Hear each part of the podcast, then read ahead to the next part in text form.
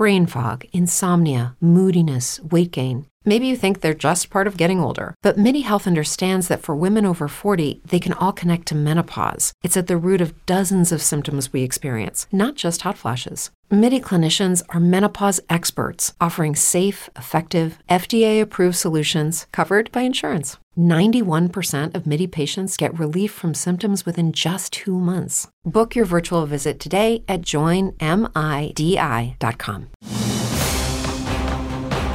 Brasil tem 3.780 mortes por Covid-19 em 24 horas. É um novo recorde de vítimas da pandemia em apenas um dia. E o ministro da Saúde se reúne com o embaixador norte-americano e com o consultor de saúde da Casa Branca para buscar ajuda na crise sanitária. No dia em que os três comandantes militares entregam o cargo, o novo ministro da Defesa, general Braga Neto, diz que golpe militar de 64 deve ser celebrado. O ministro argumenta que o movimento pacificou o país. Presidente do Senado, Rodrigo Pacheco, vê movimentos de saída no governo e nas Forças Armadas como naturais. E Colégio de Líderes no Congresso não pauta projeto que poderia aumentar os poderes do presidente da República durante a pandemia. Prefeitura de Uberlândia anuncia retorno das aulas online para este ano. Governo de Minas desiste de antecipar feriados para frear o contágio do novo coronavírus. E o empate entre Fluminense e Vasco no Campeonato Carioca. Quarta-feira, 31 de março de 2021. O Jornal Educadora está no ar.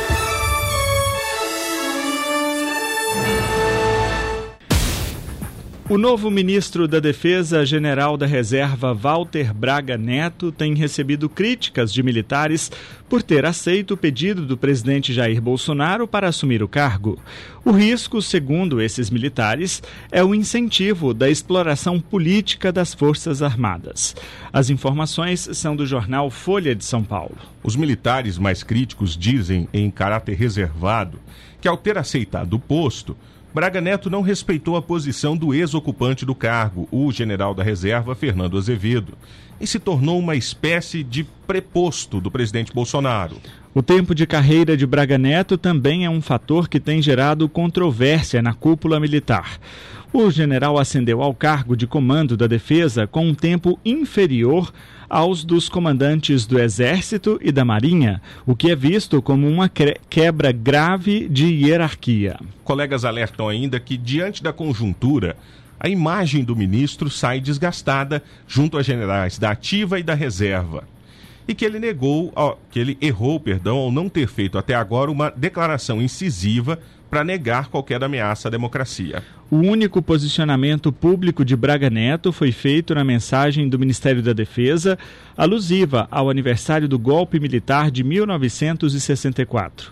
O novo ministro disse que é preciso celebrar o movimento que permitiu pacificar o país. Nos bastidores do Palácio do Planalto, a postura de Braga Neto lhe rendeu o apelido de interventor do presidente. A alcunha é uma referência ao posto de interventor federal no Rio de Janeiro que ele ocupou em 2018, ainda no governo Michel Temer. Nem bem tomou posse no cargo, o novo ministro enfrentou ontem a sua primeira crise na pasta, com a decisão dos três comandantes das Forças Armadas de pedirem renúncia conjunta. Depois de anunciadas trocas importantes no primeiro escalão do governo federal, os comandantes das três Forças Armadas, Exército, Marinha e Aeronáutica também serão substituídos. A informação foi confirmada nesta terça-feira pelo Ministério da Defesa, depois que os comandantes Edson Pujol, do Exército, Ilques Barbosa, da Marinha e Antônio Carlos Bermudes, da Aeronáutica, se reuniram com o novo ministro da Defesa, general Braga Neto, e o ex-ministro Fernando Azevedo. A mudança veio um dia após o Palácio do Planalto anunciar a troca em seis ministérios, incluindo o da Defesa. Fernando Azevedo chegou a divulgar uma carta em agradecimento aos comandantes das três Forças Armadas e disse tê-las preservado como instituições de Estado. Agora, na defesa, o general Braga Neto deixa a Casa Civil, que passa a ser chefiada pelo ministro-general Luiz Eduardo Ramos. Ramos era da Secretaria de Governo, posto agora ocupado pela deputada Flávia Arruda, do Partido Liberal do Distrito Federal. A Advocacia Geral da União volta a ser atribuição de André Mendonça, que comandava o Ministério da Justiça. Agora, o novo ministro da Justiça é o delegado da Polícia Federal, Anderson Torres, que deixou a Secretaria de Segurança Pública do Distrito Federal. Ernesto Araújo não é mais o ministro das Relações Exteriores. O novo chanceler brasileiro é o embaixador Carlos Alberto França. Apesar de as mudanças ministeriais já estarem oficializadas no Diário Oficial da União, as datas das posses ainda não foram anunciadas. Os novos nomes para o comando do Exército, da Marinha e da Aeronáutica serão analisados a partir de uma lista tríplice com indicações do alto comando de cada força. Sayonara Moreno. Em uma coletiva de imprensa ontem, o presidente do Senado, Rodrigo Pacheco, disse que essa troca em cargos importantes do governo e das Forças Armadas é natural. O presidente do Senado, Rodrigo Pacheco, disse que enxerga com naturalidade a troca de comando das Forças Armadas e rejeitou qualquer especulação sobre o tema. Essas Forças Armadas que têm um compromisso constitucional de não promover a guerra mas de preservar e garantir a paz, de defesa da Constituição, defesa do Estado democrático de direito. Nós temos plena e absoluta confiança nisso. Isso precisa ser tratado dentro de um universo próprio, que é o das Forças Armadas do Ministério da Defesa, sem nenhum tipo de especulação que não seja de uma troca de, de comando. Nessa terça-feira, o Ministério da Defesa anunciou que os comandantes do Exército, Edson Leal Pujol, da Marinha, Ilques Barbosa Júnior e da Aeronáutica, Antônio Carlos Moretti Bermudes, serão substituídos. A troca acontece após a saída de Fernando Azevedo do governo. Quem assumiu o Ministério da Defesa é o general Braga Neto, que estava chefiando a Casa Civil. O senador Alessandro Vieira, do Cidadania, preparou um requerimento para convidar o ministro Braga Neto a dar explicações sobre a situação das Forças Armadas. No entanto, o presidente do Senado afirmou que vai tratar do documento na reunião de líderes na próxima semana. Rodrigo Pacheco também comentou sobre o projeto apresentado pelo líder do PSL na Câmara, deputado Vitor Hugo. O texto é polêmico porque aumentaria os poderes do executivo durante uma crise de saúde pública internacional causada por pandemia. Não nos permitamos que fatos paralelos possam estabelecer uma cortina de fumaça em relação ao nosso grande problema nacional de hoje que é a pandemia que nos assola de maneira muito severa, matando brasileiros e brasileiras. A proposta não foi bem recebida pelo Colégio de Líderes e deputados protestaram nas redes sociais. Em nota, o deputado Vitor Hugo disse que o projeto já estava sendo elaborado há tempos e que não tem relação com as últimas mudanças em cargos do executivo. O presidente do Senado, Rodrigo Pacheco, também falou sobre pandemia, defendeu a inclusão de professores no grupo prioritário de vacinação e também um dia específico apenas para vacinar profissionais da segurança pública, como policiais militares e civis. Cariane Costa. Educadora. Jornal Educadora. Vitor, a respeito dessa troca nos comandos militares, eu queria fazer um esclarecimento aqui porque é bom a gente deixar claro que, apesar desse movimento de demissão coletiva que os comandantes iam promover, ontem, na reunião com o novo ministro da Defesa, Braga Neto, antes mesmo deles anunciarem a demissão, a demissão deles já estavam prontas, porque o presidente Bolsonaro resolveu se antecipar. Esse movimento começou em solidariedade à demissão do ministro da Defesa, Azevedo e Silva, só que com, como o presidente Bolsonaro já vinha sabendo desse movimento deles, e principalmente por conta do descontentamento do presidente sobretudo com o comandante do Exército, o general Pujol, então ele resolveu já fazer uma mudança em tudo ali. É, agora, os olhos ficam voltados para a questão das substituições. Porque o que tem de mais caro no Exército, enfim, nas Forças Armadas, é a questão da hierarquia. E eles respeitam muito essa situação da hierarquia. Ocorre que os nomes mais prováveis para assumir o alto comando das Forças Armadas é, são generais mais jovens que aqueles que têm uma maior antiguidade no Exército e na aeronáutica e na Força Aérea. Então, eles é, têm uma preocupação de não serem é, comandados por aqueles que são mais jovens, mais novos na carreira. Essa é uma preocupação que tem agora na substituição, porque normalmente, apesar de não haver nenhuma legislação específica que regule isso, mas normalmente por uma questão de costume, os comandantes da, do alto comando das forças, eles costumam fazer, se reunir e elaborar uma lista tríplice com indicações para o presidente da República e o ministro da Defesa decidirem quem vai comandar cada uma das forças. Isso não necessariamente precisa ser cumprido porque o presidente tem a livre escolha. Ele é o chefe das Forças Armadas, portanto, ele pode escolher a seu livre arbítrio. Mas para os militares, isso é muito caro, isso é muito forte.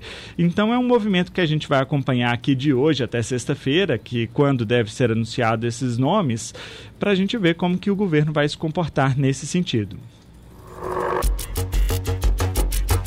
A Prefeitura de Uberlândia anunciou o retorno das aulas online para este ano. As atividades voltam na próxima segunda-feira e podem ocorrer por meio digital. Videoaulas, conteúdos organizados em plataformas virtuais de ensino e aprendizagem, redes sociais, correio eletrônico, blogs, televisão e rádio. A resolução ainda apresenta as normas específicas para a educação infantil, educação de jovens e adultos, o Programa Municipal de Jovens e Adultos e a educação especial. A Prefeitura também informou que as atividades não presenciais podem permanecer até o fim do ano. O ano letivo teve início em fevereiro com aulas híbridas, presenciais e remotas. Mas a Justiça suspendeu as atividades presenciais na cidade ainda na segunda semana de fevereiro. A Prefeitura, então, decidiu antecipar o recesso escolar de julho. A Secretaria de Educação pede que as famílias evitem ao máximo a busca de materiais nas escolas e procurem pelos meios digitais para evitar aglomerações. O governador Romeu Zema desistiu de antecipar os feriados de Tiradentes que havia anunciado como medida de combate à pandemia de Covid-19. Em nota conjunta, o governo de Minas e o legislativo estadual disseram que reavaliaram a necessidade de adotar a medida e que para adotá-la seria necessário um embasamento fático e estatístico. A ideia inicial era antecipar para os dias 5, 6 e 7 do mês que vem os feriados estaduais de 21 de abril de 2021, 2022 e 2023. O executivo e o legislativo afirmaram que fica mantido o ponto facultativo na quinta-feira e no feriado de sexta-feira desta semana. Uberlândia teve saldo positivo na geração de emprego em fevereiro. A cidade registrou 11.137 contratações e 8.156 demissões, o que gerou saldo positivo de 2.981 novas admissões. De acordo com o CAGED, assim como em janeiro, o setor de serviços foi o que teve o melhor saldo, 1.872 contratações. E ao contrário do mês anterior, em fevereiro, todos os setores tiveram saldo positivo, ou seja, contrataram mais do que demitiram funcionários. Olha, morreu ontem em Uberlândia, aos 99 anos de Covid-19, o ex-reitor da UFO, Juarez Altafim. Natural aqui da cidade, Juarez Altafim foi promotor de justiça, juiz de direito e também atuou como desembargador federal do Tribunal Regional do Trabalho da Terceira Região. Na UFO foi professor na área de direito e o primeiro reitor da então Universidade de Uberlândia, que deu origem à Universidade Federal de Uberlândia. Em 2013, Juarez Altafim recebeu da UFO o título de doutor honoris causa. Jornal Educadora. Membros da equipe econômica do governo federal atribuem ao ministro Rogério Marinho, do Desenvolvimento Regional, parte da articulação que inflou as emendas parlamentares no orçamento de 2021. A verba destinada ao ministro subiu de 6 bilhões e meio de reais na versão original do governo, enviada em agosto do ano passado, para quase 21 bilhões de reais na versão final, aprovada pelo Congresso. Foi a pasta que mais ganhou espaço durante as negociações políticas envolvendo o orçamento. Marinho se reuniu com o relator do orçamento, senador Márcio Bitar, no dia 22 de março, pouco antes do início do processo de votação do projeto de despesas de 2021 no Congresso. A interpretação de membros da equipe econômica é que Marinho correu por fora, fazendo acordos políticos com parlamentares, contribuindo para atentar contra o próprio orçamento tradicional e o teto de gastos. A visão é que isso fere a própria força da intermediação política do governo, já que o Congresso tenderia a olhar o ministro como alguém de forte influência na destinação de verbas. Na elaboração orçamentária, o governo deixa um espaço para que obras, por exemplo, sejam patrocinadas por parlamentares por meio de emendas.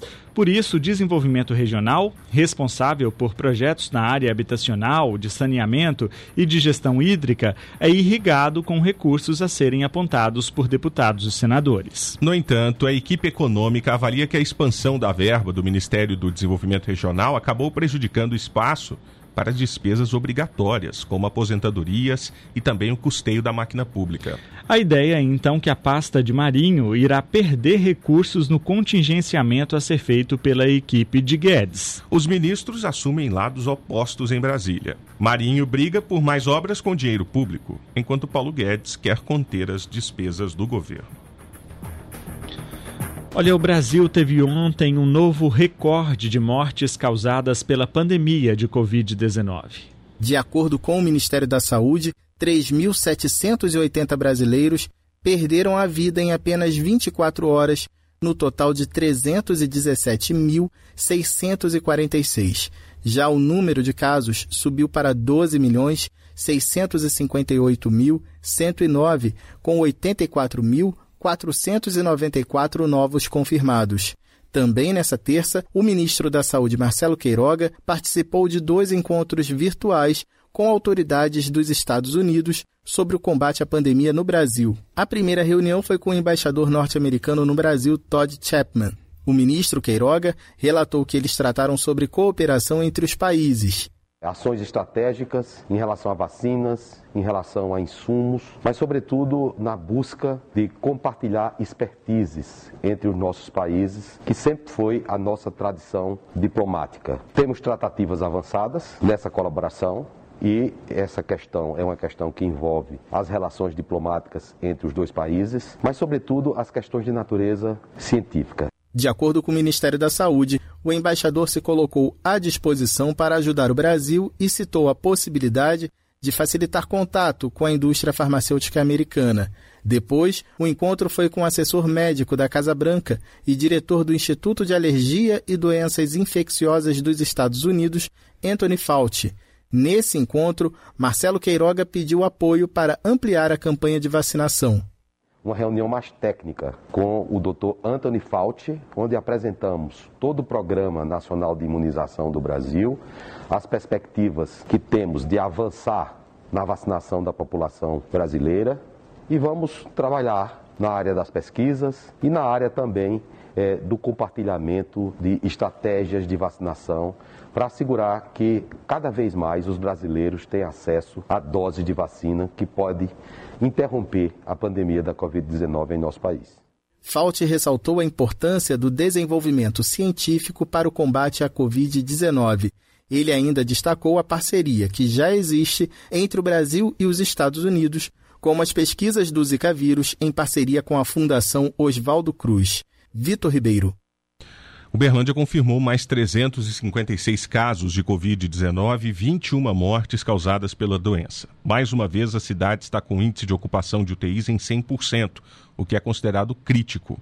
Cerca de 700 pessoas estão internadas aqui em Uberlândia, entre hospitais da rede pública e privada, sendo 304 em leitos de terapia intensiva.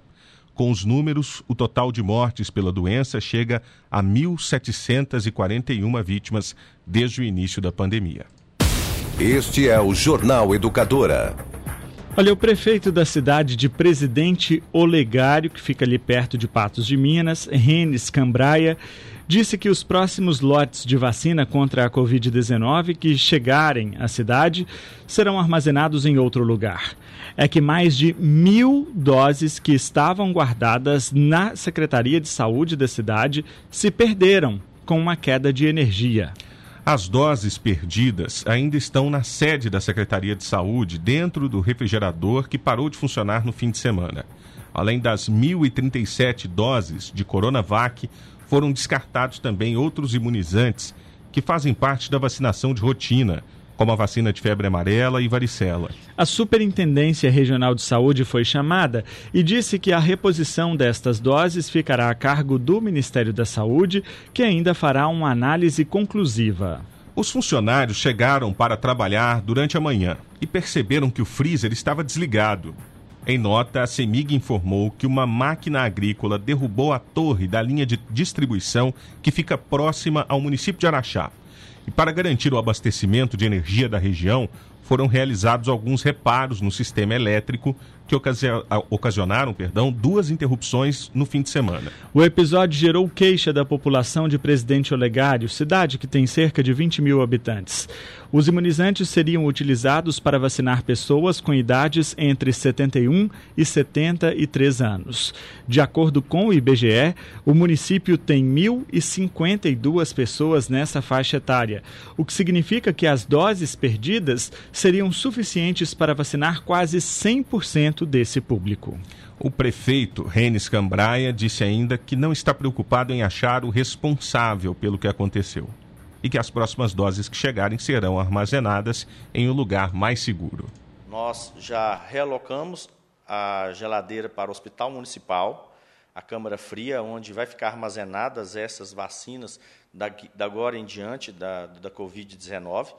E nós colocamos numa sala no Hospital Municipal, em que essa sala ela tem é, condições de ser monitorada no Hospital Municipal, nós temos funcionários 24 horas que podem fazer esse, monitora esse monitoramento para a gente. E também no hospital, em caso de uma queda de energia, nós temos um gerador. Jornal Educadora. Será que o prefeito Renes Cambrai descobriu que não tinha gerador na Secretaria de Saúde só depois que 1.030 doses da vacina foram perdidas? Ah, é brincadeira, viu? Olha, a Anvisa reprovou o processo de fabricação do laboratório na Índia, responsável pela vacina Covaxin. A Anvisa publicou nesta terça o resultado dos certificados de boas práticas de fabricação de três laboratórios que pediram registro de vacinas contra a Covid. Um deles foi reprovado da Bharat Biotech e outros dois aprovados da União Química e da Janssen Silag. A certificação garante a segurança da produção da vacina. A agência inspecionou as instalações da Bharat Biotech na Índia, fabricante da vacina Covaxin, no começo de março, e concluiu que o plano de ação enviado pela empresa não é suficiente para reduzir os riscos de fabricação da vacina em curto prazo. A empresa precisa comercialização de medicamentos. Representante da Bharat Biotech no Brasil se propôs a adequar todos os problemas até 30 de julho. Mas a Anvisa considerou que as medidas propostas não teriam impacto na eficácia e segurança do produto e os lotes de vacinas fabricados anteriormente às mudanças não garantiriam segurança do imunizante. A Precisa Medicamentos e a Bharat Biotech informaram que vão recorrer da decisão da Anvisa, apresentando todos os prazos de ajustes revisados e as evidências de todos os processos adequados já realizados para a obtenção do certificado. Quanto à Covaxin, o Ministério da Saúde assinou contrato para a compra de 20 milhões de doses. Já a União Química, que quer produzir a vacina russa Sputnik no Brasil, teve sua fábrica em Guarulhos, em São Paulo, inspecionadas entre 8 e 12 de março. A fábrica foi certificada para formular, esterilizar e envasar a vacina. A produção do insumo farmacêutico do laboratório, que será feito na fábrica de Brasília, ainda terá sua inspeção agendada após o laboratório concluir a transferência tecnológica e qualificar as instalações para a produção do insumo. O Ministério da Saúde adquiriu 10 milhões de doses da Sputnik V mas essas serão importadas da Rússia pelo laboratório União Química. As fábricas utilizadas pela empresa Janssen do grupo Johnson Johnson, duas nos Estados Unidos e uma na África do Sul, também tiveram sua certificação aprovada pela Anvisa, que assim finalizou a verificação da produção desse laboratório. O Ministério da Saúde contratou 38 milhões de doses da vacina da Janssen contra a Covid. Gésio Passos. Esporte. Tudo igual no clássico de abertura da sétima rodada do Campeonato Carioca, com gols dos artilheiros Fred e Cano. Fluminense e Vasco empataram em 1 a 1 no duelo disputado na noite de ontem em Volta Redonda. O resultado acabou sendo melhor para o tricolor, que agora com 10 pontos conseguiu entrar no G4 da Taça Guanabara. Na próxima rodada, o Vasco joga na noite de sábado contra o Bangu, com transmissão da Record TV. Vamos agora ao noticiário internacional. Luciele Melo, bom dia. Bom dia, Danilo, Victor e ouvintes do Jornal Educadora. O primeiro-ministro da Eslováquia, Igor Matovic, renunciou ao cargo nesta terça-feira após uma crise gerada pela negociação de 2 milhões de doses da vacina Sputnik V fabricada na Rússia. Ele defendia a compra do imunizante russo para tentar pôr fim à curva de casos e mortes no país, onde os números diários do coronavírus ainda estão altos. A chegada das doses no início de março abriu uma cisão dentro do próprio governo eslovaco. E de acordo com uma pesquisa do dia 21 de março, mais de 80% dos eslovacos queriam a renúncia de Matovic. Ao renunciar ao cargo, o premier pediu desculpas por todas as falhas cometidas por ele no poder neste ano. A presidente Zuzana Chaputova designou o ministro das Finanças, Edward Heger, para sucedê-lo durante uma cerimônia na capital Bratislava, com a participação dos três políticos, transmitida ao vivo pela televisão eslovaca. E depois de três tentativas sem sucesso, o novo protótipo do foguete Starship da SpaceX voltou a cair nesta terça-feira durante o quarto voo de teste. A informação foi confirmada no Twitter pelo fundador da empresa, Elon Musk. Ele disse que algo importante aconteceu no momento da descida. O foguete SN-11 foi lançado das instalações da empresa no sul do Texas por volta de uma hora da tarde, 10 horas horas em Brasília e iniciou a subida de 10 quilômetros com algumas falhas de vídeo recorrentes. O SN-11 é o 11º protótipo da Starship que a SpaceX espera que um dia seja capaz de voar em missões tripuladas à Lua, Marte e além. Foi o quarto a fazer um voo de teste com a tentativa de retorno ao solo para um pouso vertical suave. Da redação educadora, Luciele Mello. Lucky Land Casino asking people what's the weirdest place you've gotten lucky? Lucky? In line at the deli, I guess? Aha, in my dentist's office. More than once, actually. Do I have to say? Yes, you do. In the car before my kids' PTA meeting. Really? Yes. Excuse me, what's the weirdest place you've gotten lucky? I never win and tell. Well, there you have it. You can get lucky anywhere playing at LuckyLandSlots.com. Play for free right now. Are you feeling lucky? No purchase necessary. Void where prohibited by law. 18 plus. Terms and conditions apply. See website for details.